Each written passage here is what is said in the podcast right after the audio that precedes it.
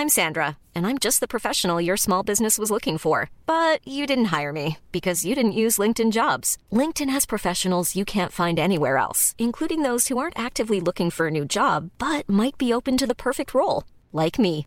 In a given month, over 70% of LinkedIn users don't visit other leading job sites. So if you're not looking on LinkedIn, you'll miss out on great candidates like Sandra. Start hiring professionals like a professional. Post your free job on linkedin.com/people today.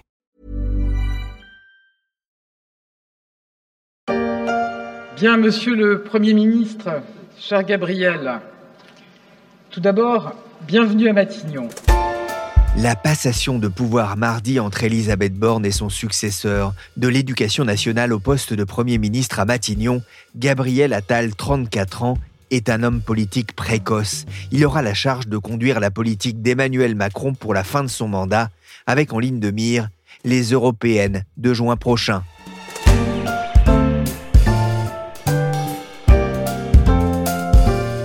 Je suis Pierrick Fay, vous écoutez La Story, le podcast d'actualité de la rédaction des Échos, un programme disponible sur toutes les plateformes de téléchargement et de streaming comme Apple Podcast, Castbox, Amazon Music ou Spotify. Abonnez-vous pour ne manquer aucun épisode. Il venait d'avoir 18 ans, il était beau comme un enfant, fort comme un homme. Dalida reprise par Clara Luciani. C'est étonnant, mais c'est un peu ce que j'ai eu en tête lorsque j'ai eu la confirmation que Gabriel Attal serait bien nommé à Matignon, le plus jeune Premier ministre de la Ve République. Il remplace Elisabeth Borne, la deuxième femme à occuper ce poste politique très exposé. Reçue lundi soir à l'Élysée, la Première ministre a rendu son tablier. Après 20 mois au charbon, dans un tweet, le président Macron a salué son travail au service de la nation. Il a parlé de courage, d'engagement et de détermination.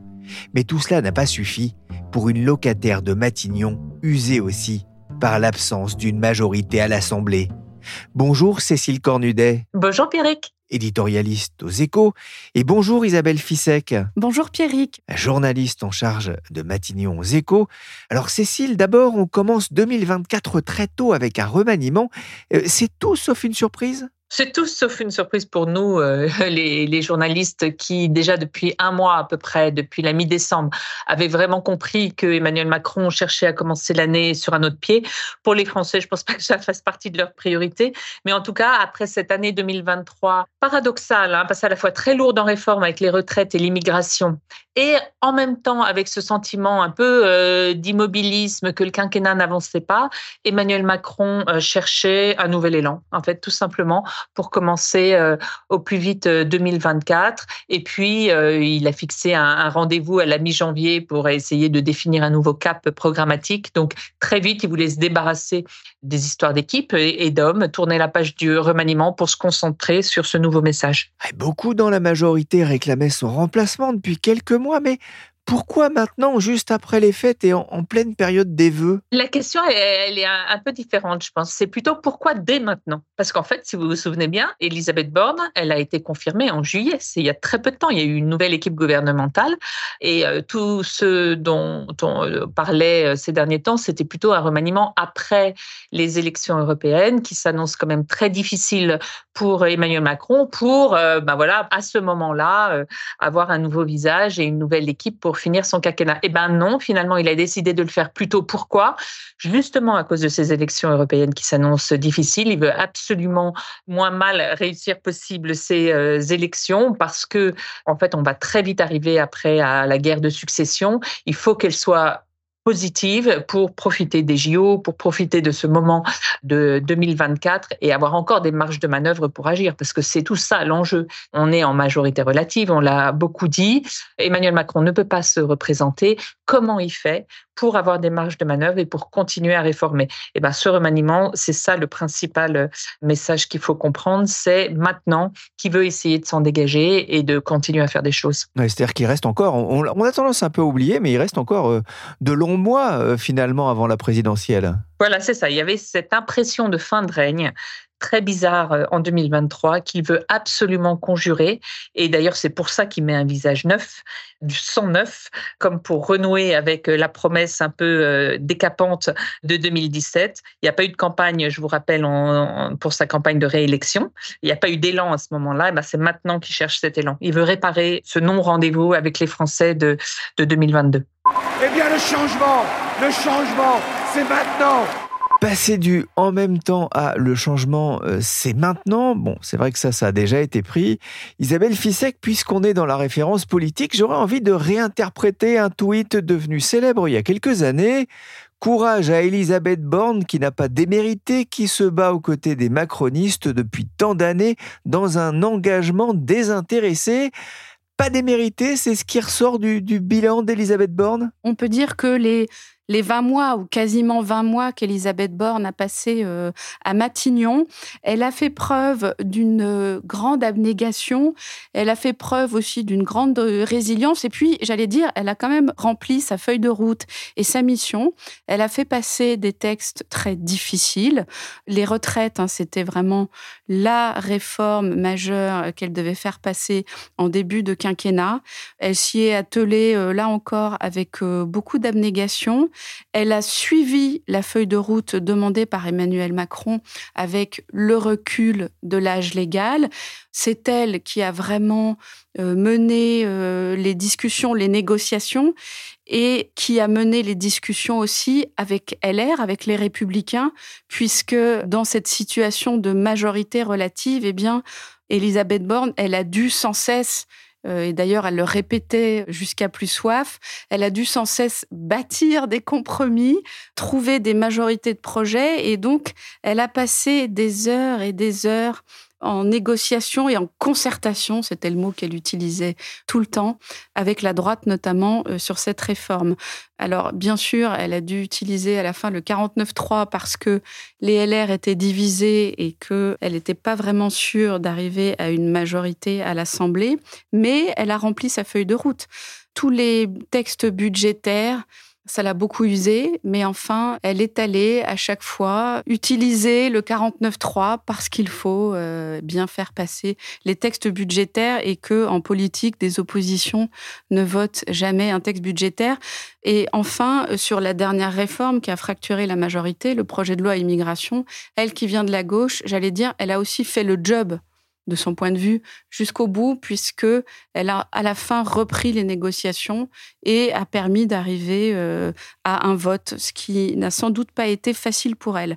Elle a fait passer, c'est euh, ce qu'elle répétait aussi sans cesse, un certain nombre de projets de loi, alors moins importants et moins décisifs que la réforme des retraites, mais finalement, elle a réussi à faire passer euh, pas mal de choses. Elle était relativement appréciée dans ses discussions par la droite. Donc euh, oui, oui, elle n'a pas démérité et c'était pas simple pour elle. Madame la Première ministre, chère Elisabeth Borne, votre travail au service de notre nation a été chaque jour exemplaire. Vous avez mis en œuvre notre projet avec le courage, l'engagement et la détermination des femmes d'État.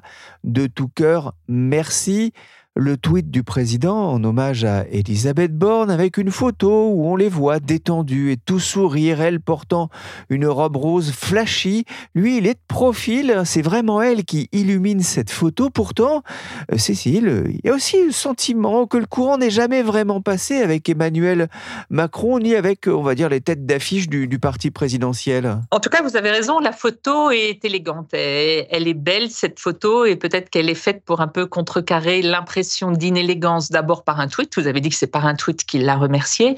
Et euh, la veille, dimanche soir, il l'avait convoqué à une réunion de travail très tard à l'Élysée pour euh, se pencher sur la question du Nord et des inondations.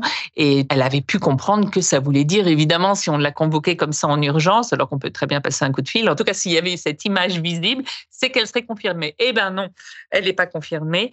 Il y a effectivement quelque chose qui ne noué entre eux. Il y avait une relation euh, professionnelle, hein, de travail. Et on pensait qu'Emmanuel Macron n'était pas un affectif. C'est vrai, je pense que c'est pas un affectif, mais paradoxalement, c'est quelqu'un qui a besoin, peut-être à ce moment difficile euh, du quinquennat, d'être entouré des siens, de relations humaines dans lequel il prend du plaisir et il n'a jamais pris de plaisir avec Elisabeth Borne. Là, on voit qu'il fait revenir à l'Élysée des historiques de la première heure.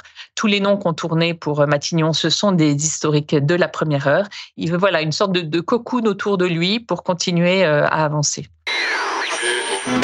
Sans en attendre rien, mais pour le alors le plaisir, c'est quand même mieux quand il est partagé. Isabelle, comment est-ce qu'elle a vécu euh, ces 20 mois passés à Matignon? Alors pour ces 20 mois euh, passés à Matignon, effectivement, je ne sais pas si on peut vraiment parler de plaisir. En tout cas, quand elle est arrivée, elle a tout de suite, et ça je crois que elle l'a vécu comme une fierté, fait un message aux petites filles en disant euh, croyez en vos rêves. Bon, c'était la deuxième femme première ministre de la Ve République. Elle est restée un peu plus longtemps qu'Édith Cresson et elle a à son départ, hein, lors de la passation de pouvoir, à nouveau adresser un, message aux femmes en disant que euh, c'est une cause qui avait avancé, mais qui reste encore beaucoup de travail et beaucoup de choses à faire et qu'elle l'a vécu aussi euh, durant ces 20 mois passés à Matignon. Mais plus sérieusement, ou euh, je dirais qu'elle l'a vécu avec le sentiment du devoir accompli. Encore une fois, Elisabeth Borne, c'est quelqu'un qui travaille, qui avance. Alors, il lui était reproché un petit peu parfois le côté préfète plus que l'aspect politique. Il a été beaucoup dit qu'elle avait du mal à faire vivre le collectif euh, gouvernemental parce qu'elle s'est retrouvée à la tête d'une équipe euh, qui comprend un certain nombre de poids lourds. Hein. Bruno Le Maire euh, à l'économie et aux finances, Gérald Darmanin au ministère de l'Intérieur avec lequel les relations étaient notoirement difficiles. Et elle a, à plusieurs reprises pendant ces 20 mois, essayé parfois de se faire un peu plus politique alors poussé par certains ministres hein, qui la défendaient. Je pense notamment euh, à Clément Beaune, euh, qui était jusqu'à présent ministre des Transports et qui l'ont beaucoup poussé à essayer de s'organiser davantage, de s'appuyer davantage sur les députés. Mais elle est partie en exprimant son sentiment de fierté, sans doute quand même. Matignon continue de ressembler euh, parfois à un enfer mais je pense qu'elle elle aurait aimé, et c'est ce qu'elle laisse entendre aussi dans sa lettre de démission à Emmanuel Macron, poursuivre sa mission. Euh, donc le plaisir était peut-être pas toujours là, mais euh, le sentiment du devoir accompli, sans doute, elle aurait voulu continuer. Donc. Loi sur les retraites, loi sur l'immigration, Elisabeth Borne a avalé euh, quelques couleuvres au long de son mandat. C'est ce qu'a raconté Isabelle hein, dans un long récit à lire sur leséchos.fr. Cécile remplaçait Elisabeth Borne, bon soldat du macronisme qu'on n'a pas souvent entendu se plaindre. Je me trompe ou ça n'a quand même pas été si facile que cela pour euh, le chef de l'État? On a un peu eu l'impression qu'il y avait un tâtonnement. Alors avec lui, c'est toujours compliqué de remplacer euh, les équipes. Il prend toujours plus de temps que prévu. Je pense que la chose la plus ça a été finalement de ne pas nommer l'évidence. L'évidence à ce moment-là, elle était dans Bruno Le Maire, qui apparaissait l'homme un peu solide, fort, qui avait réussi quand même euh, au ministère de l'économie, qui faisait une campagne assez active euh, pour euh, Matignon. Et voilà, la difficulté, c'était de ne pas le nommer, parce que là encore, la relation ne s'est jamais nouée entre les deux hommes. Et je pense qu'Emmanuel Macron ne veut pas quelqu'un qui brille trop sur l'affiche à côté de lui. C'était ça la difficulté. Après, dans les historiques, on a beaucoup parlé de Julien de Normandie et de Sébastien Lecornu. Et finalement, c'est Gabriel Attal qui l'a sorti euh, du chapeau. Peut-être que les deux autres étaient euh, des leurs. En tout cas, c'est un historique, mais c'est pas un homme de confort non plus pour lui totalement parce qu'il est très politique, parce qu'il est très populaire. Et là, on sent bien dans les premiers pas que Emmanuel Macron est attaché à montrer que c'est lui qui décide, c'est lui qui a fait euh, Gabriel Attal et il voudrait pas que son petit oiseau euh, s'envole euh, trop vite loin de lui. Gabriel Attal arrive donc à, Matignon. Pourquoi lui, Isabelle? Alors Gabriel Attal, pourquoi lui? Parce que je pense qu'après un début de quinquennat difficile, après deux réformes difficiles, Emmanuel Macron a vraiment besoin, à quelques mois des élections européennes hein, de juin prochain, voilà, d'oxygène, euh, de nouveaux souffles. Alors, on a beaucoup dit Gabriel Attal, c'est la carte jeune. C'est aussi celui qui, depuis sa nomination en juillet dernier au ministère de l'Éducation nationale a surpris. Hein. Ses débuts ont été beaucoup salués, beaucoup dans les sondages par les parents d'élèves, euh, visiblement, et aussi par la droite. Emmanuel Macron et euh, Gabriel Attal ont parlé de d'audace et de mouvement. C'est vrai qu'à l'éducation nationale, il a donné cette impression. Alors pour l'instant, il n'avait pas de bilan encore à l'éducation, mais c'est vrai qu'il a lancé beaucoup de choses et qu'il avait besoin, Emmanuel Macron, à un moment aussi, je pense, de cette popularité et de retrouver, je crois, beaucoup ce qui a été euh, vu au début de son premier mandat, c'est-à-dire euh, la surprise, le mouvement, la jeunesse. Euh, et ça, Gabriel Attal l'incarne. Isabelle, un ministre vous a dit ce serait un vrai effet waouh et de la vraie poloche? Oui, alors l'effet waouh, effectivement, c'est la jeunesse, 34 ans, c'est le plus jeune Premier ministre de la Ve République. C'est vrai que c'est un vrai pari même s'il milite euh, depuis longtemps, il a un parcours assez jeune. Il vient de la gauche, mais il parle essentiellement à la droite aujourd'hui. Donc voilà pour l'effet waouh. Et ensuite, la vraie poloche, qu'est-ce que ça veut dire? Gabriel Attal, il a un vrai sens politique. Il a aussi un vrai sens de la communication, ce qui en politique euh, n'est pas suffisant, mais est quand même essentiel pour essayer de faire passer un certain nombre de messages auprès des Français. Et ça, je crois que c'est aussi dans sa feuille de route, c'est essayer de renouer un lien qui est quand même très, très, très distendu et avec l'opinion et aussi avec euh, la jeunesse. Alors il reste trois ans environ pour clore le second et dernier mandat d'Emmanuel Macron. Elisabeth Borne a estimé dans son message de départ qu'il était plus que jamais nécessaire de poursuivre les réformes. Quelles seront les, priorités du, du, futur gouvernement? Alors Gabriel Attal, lors de la passation de pouvoir, a donné quelques indices, ou plutôt euh, il y avait une tonalité dans son discours. Après, les priorités du gouvernement, Emmanuel Macron, lors de ses vœux, a parlé de réarmement réarmement dans un certain nombre de domaines. Alors, euh, réarmement, peut pas dire que ce soit très précis, mais on sent bien que lui aussi euh, a envie d'accélérer euh, les choses sur un certain nombre de sujets. Il y a l'objectif majeur euh, qui reste une priorité, c'est l'objectif du plein emploi. Et ça, Gabriel Attal l'a rappelé hier, hein, priorité au travail. Il a eu un long passage dans son discours, avec parfois d'ailleurs des accents sarkozystes, sur la France qui se lève tôt, sur les classes moyennes, la France qui travaille, cette France qui finit nos services publics et qui parfois, euh, euh, disait-il dans ce discours de passation de pouvoir, euh, ne s'y retrouve pas. Donc il a donné sur les transformations économiques trois axes majeurs. Donc la priorité au travail, la simplification pour les entreprises, et puis de manière encore un peu vague, il a dit tout ce qu'il faut faire encore pour notre jeunesse. Alors j'imagine qu'on pense à la formation, et puis Gabriel Attal l'a redit, il a été nommé euh, en juillet ministre de l'Éducation nationale, donc il ne sera resté que quelques mois. Il a bien dit, sa priorité absolue va rester l'école. Euh, donc là, on imagine aussi qu'il y aura encore un certain nombre de choses là-dessus. Il y a aussi une chose qu'il faut garder en tête, c'est que le prochain budget, il faudra faire... Au moins 12 milliards d'euros d'économies. Alors, il ne l'a pas vraiment présenté dans son discours de passation comme une priorité, mais il a parlé de la maîtrise de notre modèle social. Il faut sans doute euh, y entendre que euh, de ce côté-là aussi, il y aura un certain nombre de décisions à prendre, en tout cas sur les, les priorités au travail, au plein emploi. Ça reste évidemment un des objectifs premiers un nouveau locataire à Matignon. Mais euh, Cécile, au Parlement, euh, la problématique reste la même. Y a-t-il une majorité pour gouverner? Non, non, trois fois non. C'est toute la difficulté euh, de ce choix. Emmanuel Macron n'a pas voulu d'une alliance claire et nette avec LR sur un programme concocté ensemble, hein, une coalition. À partir de là, il n'a pas la majorité absolue. Il lui faut LR pour faire passer ses textes. Il n'a pas voulu non plus de Bruno Le Maire, on l'a dit, qui vient de LR. Voilà donc Gabriel Attal, avec finalement sur le papier pas plus de cartes qu'Elisabeth Borne pour avoir euh, des majorités. Alors, il y a aussi beaucoup l'idée, là, dans, cette partie du quinquennat, d'essayer de passer, c'est le cas sur l'école, par des sujets qui ne nécessitent pas de loi. Mais n'empêche qu'il va falloir quand même euh, pouvoir dompter cette majorité.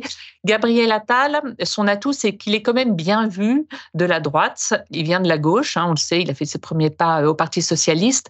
Mais là, à l'éducation nationale, avec la Baïa, le retour du mérite, euh, l'autorité à l'école, il a plu à la droite. Alors, En ce moment, on est en plein dans les tractations sur le gouvernement et sur bah, la feuille de route euh, du prochain euh, gouvernement.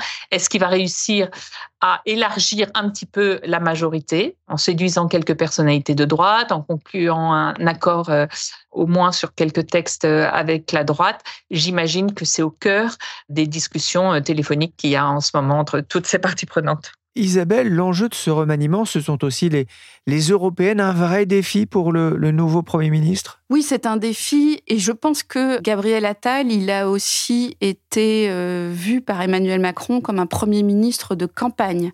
Gabriel Attal, c'est quelqu'un qui sait mener des campagnes. Je vous l'ai dit tout à l'heure, c'est aussi un bon communicant. Il n'a pas peur du débat et je rappelle que la tête de liste pour les européennes du Rassemblement national, qui aujourd'hui caracole en tête dans tous les sondages, c'est le président du RN et c'est Jordan Bardella. Ils ont déjà débattu ensemble d'ailleurs à plusieurs reprises. Et aujourd'hui, dans les sondages, il y a 8 à 10 points d'écart entre la liste du Rassemblement national et celle de la majorité, qui n'a pas encore d'ailleurs de tête de liste vraiment désignée. Et euh, dans la majorité, il se dit que la vraie tête de liste, c'est Emmanuel Macron. Bon, là, il y en a une autre, c'est Gabriel Attal qui mènera la campagne. Et puis, il y aura aussi évidemment une tête de liste. Mais effectivement, l'enjeu, c'était de redonner du souffle avec ces élections européennes qui arrivent au mois de juin. C'est vraiment le premier scrutin du mandat. Certains disent que ce sera comme un, premier test de, de mi-mandat, et c'est vrai qu'il pourra donner le ton et en tout cas une photographie importante pour la suite, et notamment pour la présidentielle de 2027, même si ce sont euh, des élections différentes, mais ce sera vraiment très important. Donc oui, l'enjeu, c'est aussi les élections européennes. Gabriel Attal à Matignon, plus jeune que Fabius à son époque, trop jeune aussi peut-être pour viser une marche plus haute en 2027, mais enfin avec lui on ne sait jamais. Il va aussi devoir composer euh, avec cette échéance et quelques prétendants plus ou moins affichés dans, le camp présidentiel. Oui, je pense que ça fait partie de l'idée d'Emmanuel Macron qui, on le voit, a, du mal à envisager euh, sa succession c'est de donner un coup de vieux aux prétendants à sa succession, à Édouard Philippe, à Bruno Le Maire, peut-être à Gérald Darmanin, à tous ceux qui pouvaient en avoir envie. Donc il joue cette carte jeune un peu pour les déstabiliser. Après, c'est jamais par Matignon, en tout cas dans l'histoire de France, qu'on construit un candidat à la présidentielle. Je pense que Gabriel Attal avait l'idée, quand il a vu combien il plaisait dans les sondages, de partir à la présidentielle en 2027. Ça trottait un petit peu dans sa tête déjà. Il n'a pas fallu attendre cette nomination. Quand il voit que l'affiche euh, se rajeunit beaucoup, il a pu se dire pourquoi pas moi, même si c'est vrai que c'est euh, très tôt. Mais Matignon, c'est, tout le monde le sait, une essoreuse sans doute qu'il va avoir beaucoup de mal à dompter les vieux dinosaures, hein, puisque maintenant c'est comme ça qu'ils peuvent apparaître euh, malgré leur jeunesse, euh, le maire euh, Darmanin et, compagnie. Ça va être une épreuve, hein, c'est un enfer, on l'a beaucoup dit, Matignon c'est très usant. Donc sur le papier, je pense qu'il y a un coup politique d'une partie des macronistes de se dire, voilà, ça complique la donne pour les successeurs d'Emmanuel Macron en vérité, peut-être que ça les sert parce que euh, on va voir dans quel état ressort euh, Gabriel Attal euh, après tous ces mois à Matignon. D'abord, il faut gagner, en tout cas ne pas trop perdre les élections européennes, on l'a dit. Là, aujourd'hui, dans les sondages, ils sont à 10, voire 12 points d'écart avec le Rassemblement national. alors qu'ils n'avaient qu'un point d'écart aux dernières européennes. Donc il y a un gros, gros, gros pas à combler là aujourd'hui et c'est ça la, la première mission, je pense, de Gabriel Attal, de limiter la casse aux européennes. Pour l'après, bah, on verra après. De 0 à 26 ans, avec la carte jeune, t'as des réductions sur les fringues, IFI, voyage, disques, bouffe, ciné, concert, sport. Si tu paies le prix, t'as rien compris. Carte jeune. La carte jeune, alors non pas pour des réductions, mais pour une augmentation du score de renaissance aux européennes. Puisqu'on parle d'avenir, Isabelle, Elisabeth Borne a 62 ans, pas encore l'âge de la retraite. Que va-t-elle faire? Tout le monde l'a peut-être oublié, mais Elisabeth Borne, elle a été, euh, en juin 2022, élue députée dans le Calvados et euh, elle a indiqué qu'elle retournerait euh, à l'Assemblée nationale. Donc, euh, eh bien, la première ministre sera sur les bancs de l'Assemblée parmi ses autres collègues de la majorité. Ça, c'est une première chose. Il se dit aussi que Emmanuel Macron envisagerait de la nommer, mais alors sans doute après les Jeux Olympiques, peut-être à la SNCF. Nous verrons on n'y est pas, mais cela peut être cohérent. Hein. Elisabeth Borne, euh, elle a été patronne de la RATP, elle a ensuite été euh, ministre des Transports. C'est un secteur qu'elle connaît euh, extrêmement bien, mais pour l'instant, voilà, son avenir immédiat, il se trouve à l'Assemblée.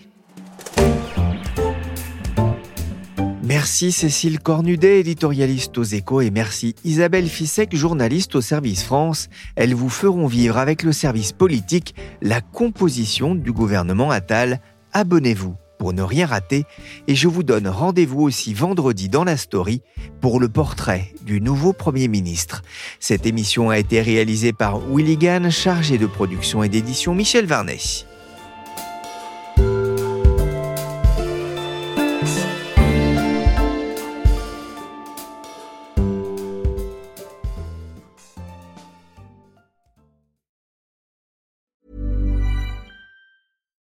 Deserves the best, and there's no better place to shop for Mother's Day than Whole Foods Market. They're your destination for unbeatable savings, from premium gifts to show-stopping flowers and irresistible desserts. Start by saving 33% with Prime on all body care and candles. Then get a 15-stem bunch of tulips for just $9.99 each with Prime. Round out Mom's menu with festive rosé, irresistible berry chantilly cake, and more special treats. Come celebrate Mother's Day at Whole Foods Market.